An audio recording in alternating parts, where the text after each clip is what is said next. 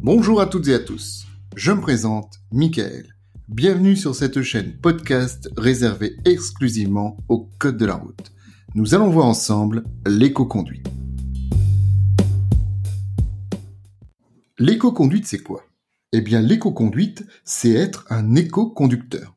C'est faire le choix, euh, le choix de moins consommer, le choix de moins polluer, et tout ça avec une conduite bien plus sûre. Eh bien, c'est ça être dans l'éco-conduite. Pour faire de l'éco-conduite, je vais déjà choisir donc un véhicule, un véhicule qui me correspond. Voilà. Euh, le critère principal, c'est de choisir une voiture adaptée à mes trajets, à mes besoins. Inutile d'avoir une grosse voiture, par exemple, si je reste simplement en agglomération. Lorsque j'achète un véhicule neuf, je vais trouver euh, l'étiquette énergie un peu comme sur un congélateur, un frigo, mais là c'est sur la voiture. L'étiquette énergie me permet de comparer donc les consommations et les rejets en CO2. Il va y avoir donc sept niveaux du vert au rouge, donc de A à G. Voilà, selon le type de véhicule et surtout selon le taux de rejet du véhicule. Et forcément, plus la couleur euh, va vers le vert, hein, vert foncé, et meilleur sera le véhicule pour euh, l'environnement. Alors, qu'est-ce que je vais trouver sur cette étiquette énergie? D'abord, le type du véhicule. Qu'est-ce que j'ai acheté? Est-ce que j'ai acheté un SUV Vous savez, ces fameux véhicules hyper à la mode en ce moment. On va trouver également le type de carburant. Est-ce que c'est un véhicule essence, un véhicule diesel? Sachant que le diesel, on essaie aujourd'hui euh, qu'il soit de moins en moins sur le marché à cause des particules. On va trouver également la consommation au 100 km avec, euh, par exemple, un véhicule qui, polluerait moins ferait du 4 litres 5 au 100, par exemple, hein, bien sûr. On va trouver également le rejet en CO2, voilà, par kilomètre parcouru. Et là, c'est pareil, plus il est faible, mieux c'est. Aujourd'hui, un véhicule qui serait donc euh, aux alentours de 100 grammes par kilomètre serait plutôt euh, de couleur verte. Petit rappel, hein, vous allez trouver euh, également sur la carte grise, c'est-à-dire le certificat d'immatriculation, vous allez trouver également le taux d'émission de CO2 en ligne V7, me semble-t-il. Et aujourd'hui, donc euh, par rapport à ce taux de CO2, euh, je vous rappelle que vous pouvez, si vous achetez un véhicule polluant, vous pouvez vous retrouver avec un, malus. Hein, donc le malus, c'est quoi? Bah, C'est le fait de redonner à l'État une certaine somme en fonction du véhicule pour contribuer donc à l'environnement. A contrario, aujourd'hui, si vous achetez des véhicules dits propres, donc euh, véhicules électriques par exemple, eh bien là, vous allez plutôt vous retrouver avec un bonus, c'est-à-dire le bonus, c'est l'État qui vous donne de l'argent pour pouvoir acheter le véhicule en question. Bon, attention, suivant certains critères. Donc vous voyez que cette étiquette énergie sur les véhicules, c'est très très bien et ça permet euh, d'informer le consommateur. D'ailleurs, on va retrouver le même type d'étiquette mais sur les pneus, sur les pneus. Donc euh, sur les pneus, on va trouver euh, on va trouver quoi? On va trouver l'efficacité énergique. Donc est-ce que mon pneu me fait consommer plus ou moins? On va retrouver également l'adhérence sur route mouillée. Voilà, est-ce qu'il adhère bien quand la chaussée est humide? On va également avoir le bruit extérieur euh, de roulement, voilà, donc euh, la bande de roulement tout simplement. Hein. Euh, bah oui, comme ça, ça évite euh, de se retrouver sur autoroute à 130 km/h avec un brouhaha incroyable parce que bah, mes pneus ne sont pas de bonne qualité. Voilà, par exemple. Si je vous dis ZCR, eh bien, ce sont les zones à circulation restreinte. Alors, je m'explique. Donc, c'est un autocollant que l'on appose donc sur le pare-brise et qu'on doit demander euh, sur les villes qui ont, mis en place les fameuses zones ZCR, zones à circulation restreinte. Donc, vous demandez cet autocollant, vous le payez bien sûr, et suivant votre, véhicule, s'il pollue plus ou moins, vous allez avoir ce que l'on appelle donc le certificat critère. critère. Alors on a le, vert, pour les véhicules électriques, le 1, le 2, le 3, le 4 et le 5. Donc on peut imaginer l'été sur Paris avec un pic de pollution. Le pic de pollution, c'est lorsqu'il y a beaucoup de pollution. On va demander aux véhicules euh, de rouler déjà moins vite et on va pouvoir sélectionner un certain type de véhicule en disant par exemple euh, seuls les véhicules qui ont un critère maximum de 3 pourront circuler sur Paris. Donc ceux qui sont sur le critère 4 ou 5 ne pourront pas circuler. Et malheureusement, si cela circule quand même, il y aura de fortes amendes et immobilisation donc du véhicule, bien sûr. Donc si je veux être éco-conducteur, euh, faire de l'éco-conduite, je peux faire le choix d'un véhicule électrique. Ce choix me, permettra de ne pas polluer, de ne pas faire de bruit. N'oublions pas la pollution sonore également, hein, bien sûr. Hein. Euh, par contre, euh, ce véhicule a besoin d'être rechargé et a une autonomie actuellement de 350 km environ. Donc c'est un choix de mode de vie. C'est plutôt un véhicule destiné à tout ce qui est agglomération, urbain, comme on dit. Voilà. Donc le véhicule électrique. Certaines villes font le pari sur les véhicules électriques. Comment? Eh bien en proposant des, emplacements de parking spécifiques pour véhicules électriques, avec des bornes de recharge. Certains magasins également, euh, comment dire, mettent des bornes à disposition de leurs clients. Donc vous achetez chez votre fournisseur et donc ils vous délivrent gratuitement pendant 30 minutes par exemple de quoi recharger votre véhicule sur les bornes électriques puissantes, de quoi recharger donc votre véhicule pendant que vous faites donc les courses. Il peut même y avoir dans certaines villes des couloirs spécifiques pour véhicules électriques, comme des bandes cyclables, mais adaptés aux véhicules électriques, donc qui permettraient de, de circuler euh, bien plus facilement dans l'agglomération. Voilà. Vous avez également la possibilité de choisir un véhicule moteur hybride hybride, c'est-à-dire mi-électrique, mi-thermique. Alors thermique, ça veut dire carburant en fait, hein, comme la tondeuse. Voilà, la tondeuse thermique. Donc un véhicule mi-électrique, mi-thermique. Celui-ci n'a pas besoin d'être rechargé puisqu'il y a à l'intérieur une batterie qui se recharge au fur et à mesure que l'on roule. Quoique aujourd'hui ils vendent quand même des véhicules hybrides qui peuvent aussi se recharger. Ça c'est intéressant. Alors, vous pouvez me dire, un véhicule hybride, ben, il y a quand même besoin de carburant. Oui, c'est vrai. Et donc, il pollue quand même. Oui, c'est vrai aussi. Mais c'est peut-être une alternative. Malgré tout, si je n'ai pas les moyens de m'acheter un véhicule dit propre, est-ce que avec mon véhicule, je peux quand même contribuer, contribuer pardon, à l'environnement? Eh bien, on va voir que oui. Je peux choisir le type de carburant. Alors attention, euh, si j'ai un moteur essence, je mets du carburant essence. Si j'ai un moteur diesel, je mets du carburant diesel gasoil. Mais il existe des carburants donc gasoil, diesel par exemple, que l'on appelle premium. C'est-à-dire qu'il y a un additif à l'intérieur qui permet non seulement de lubrifier votre moteur, mais aussi de faire en sorte que vous consommiez moins.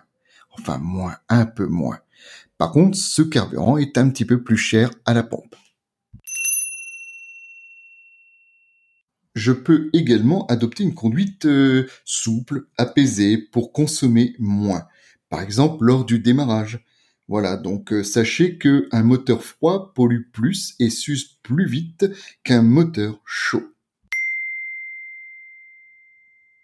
Oui, donc un moteur froid va consommer jusqu'à 50% de plus en consommation qu'un moteur chaud. Donc c'est pour ça qu'au départ, il faut, bah, il faut y aller calmos. Hein. Voilà, on y va tout doux on n'appuie pas sur le champignon comme on dit. Pour faire des économies de carburant, on peut également jouer sur la vitesse. Par exemple, sur autoroute, à 130 km/h, on sait que si on roule à 120 km/h sur 100 km, je vais perdre 4 minutes, mais par contre, je vais gagner 1 litre. Donc, un trajet euh, Paris-Lyon, 400 km, donc vous allez perdre 15 minutes, un quart d'heure à peu près, mais vous allez quand même gagner 4 litres, et ça, c'est pas négligeable. En gros, donc, on sait qu'il y a des études qui sont faites actuellement qui, prouvent que si on met euh, la limitation à 120 km heure sur autoroute au lieu de 130, eh bien, on va finir par faire des économies de 10%. Vous pouvez aussi choisir de mettre le mode éco si vous l'avez sur votre voiture. Donc le mode éco, il permet quoi? Bah, Il permet de diminuer le couple moteur, de modifier l'accélération, l'indicateur de changement de rapport, bref, de pouvoir faire un peu d'économie et d'être un peu plus écologique. Bon, c'est vous qui l'activez hein, manuellement, bien sûr. Je vous parlais tout à l'heure de conduite souple. Hein. Donc euh, l'éco-conduite, hein, je vous rappelle quand même, c'est adopter une conduite euh, souple euh, basée sur l'anticipation. Ça c'est important. L'anticipation permet de faire des économies de carburant et une vitesse constante. C'est pareil, hein, rappelez-vous que si vous adoptez l'éco-conduite, donc une conduite avec de l'anticipation, vous allez également baisser l'usure de vos pneumatiques, l'usure de votre embrayage et l'usure des freins. Oui, forcément, euh, si j'anticipe, je, par exemple, je freine euh, beaucoup plus tôt, donc beaucoup plus souplement et non pas au dernier moment en appuyant comme une brute sur le frein. Voilà. Alors comment je peux passer mes vitesses? Eh bien d'abord, les vitesses sur un véhicule, j'évite euh, d'être en sur-régime, hein. j'évite d'atteindre la zone rouge sur le compte-tour. Hein. Il faut passer sans attendre le rapport de vitesse supérieur. Et là, je vais commencer à faire des économies de carburant, à peu près 20%. Justement, le compte-tour peut m'aider à, comprendre à quel moment changer mes vitesses. Sur un moteur diesel, on est plutôt entre 1500 et 2000 tours euh, minute, et sur un moteur essence, entre 2000 et 2500 tours minute. Mais le mieux, c'est de regarder sur, euh, sur la notice du véhicule, hein. tout est indiqué par le constructeur. Vous pouvez aussi vous aider de l'écomètre. Alors l'écomètre, c'est quoi? Bah, C'est ce dispositif qui vous donne la consommation instantanée de votre véhicule. Et ça, ça vous permet de prendre conscience si vous, si vous consommez beaucoup ou pas.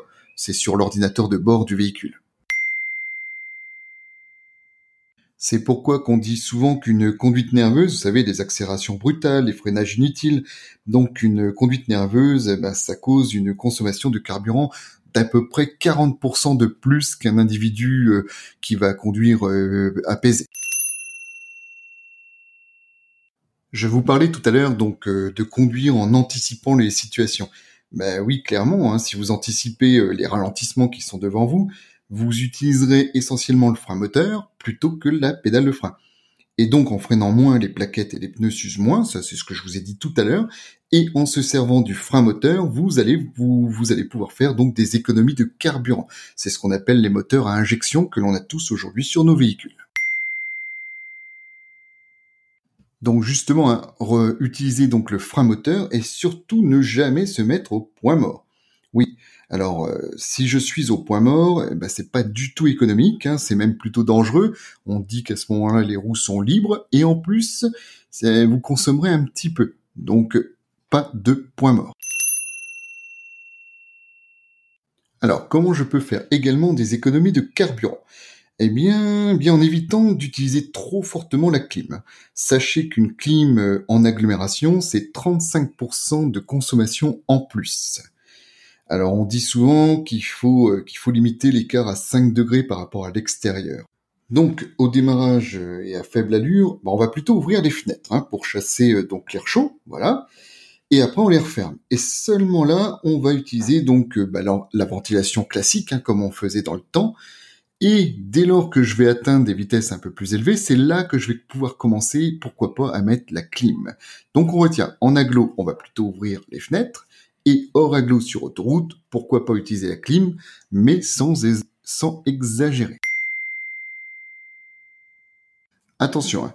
quoi qu'il en soit, dès lors que je vais utiliser un accessoire électrique ou électronique hein, branché au véhicule, hein, il faut savoir que vous allez systématiquement consommer un peu plus. Forcément, ça prend de l'énergie et tout ce qui prend de l'énergie fait consommer. Comment je peux faire baisser euh, donc euh, ma consommation de carburant avec les pneus? Tout simplement en vérifiant la pression des pneus régulièrement. Hein. Donc on sait que des pneus euh, sous-gonflés surconsomment, enfin font surconsommer 10% de plus quand même. Voilà, donc vérifiez la pression de vos pneus régulièrement, tous les 15 jours, un mois.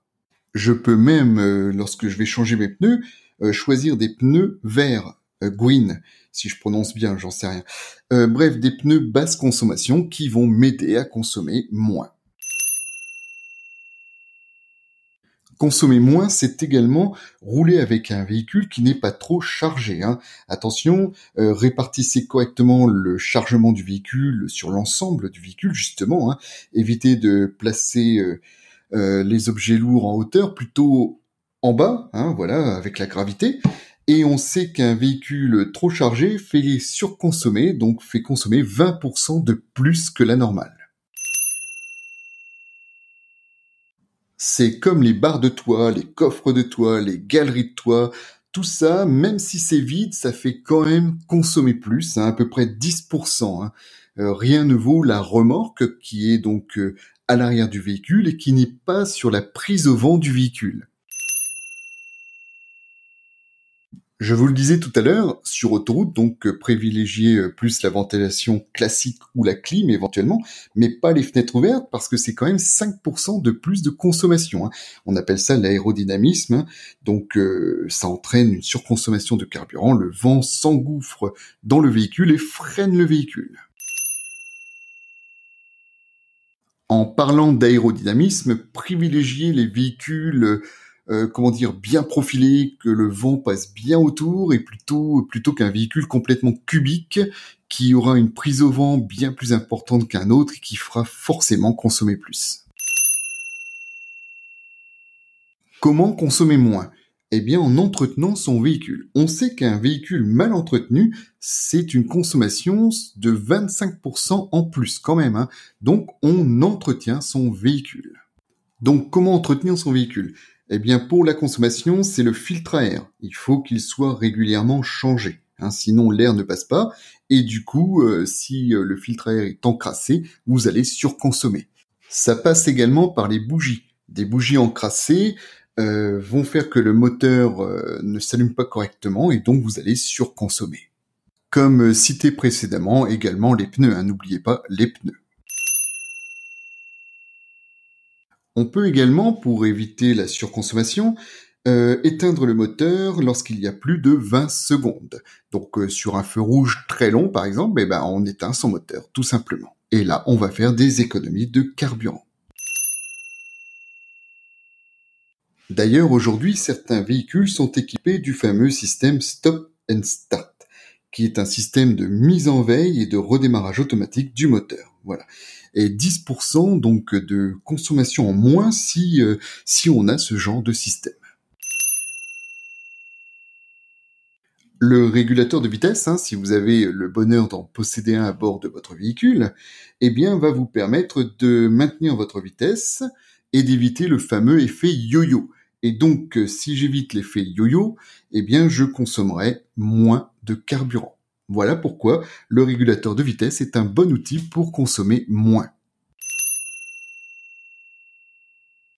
Le GPS, oui, le navigateur est également un dispositif qui va vous permettre donc de faire des économies de carburant. Pourquoi? Eh bien tout simplement qu'il va vous éviter de vous planter dans vos trajets. Voilà, il va pouvoir également euh, voir s'il y a des bouchons pour les, éviter. Et donc par conséquent quelque part, bah, vous allez faire des économies de carburant. Eh bien voilà les amis, j'en ai fini avec ce thème sur euh, l'éco-conduite, donc être un éco-conducteur en fait. Hein. Donc euh, je vous retrouve prochainement sur cette chaîne podcast réservée exclusivement donc au code de la route. En attendant, je vous invite à venir sur euh, tous les diffuseurs de podcasts pour m'encourager si ça vous plaît. N'hésitez pas, hein. likez, il y a pas mal d'endroits où on peut le faire. Et puis en attendant, je vous remercie et je vous dis à bientôt.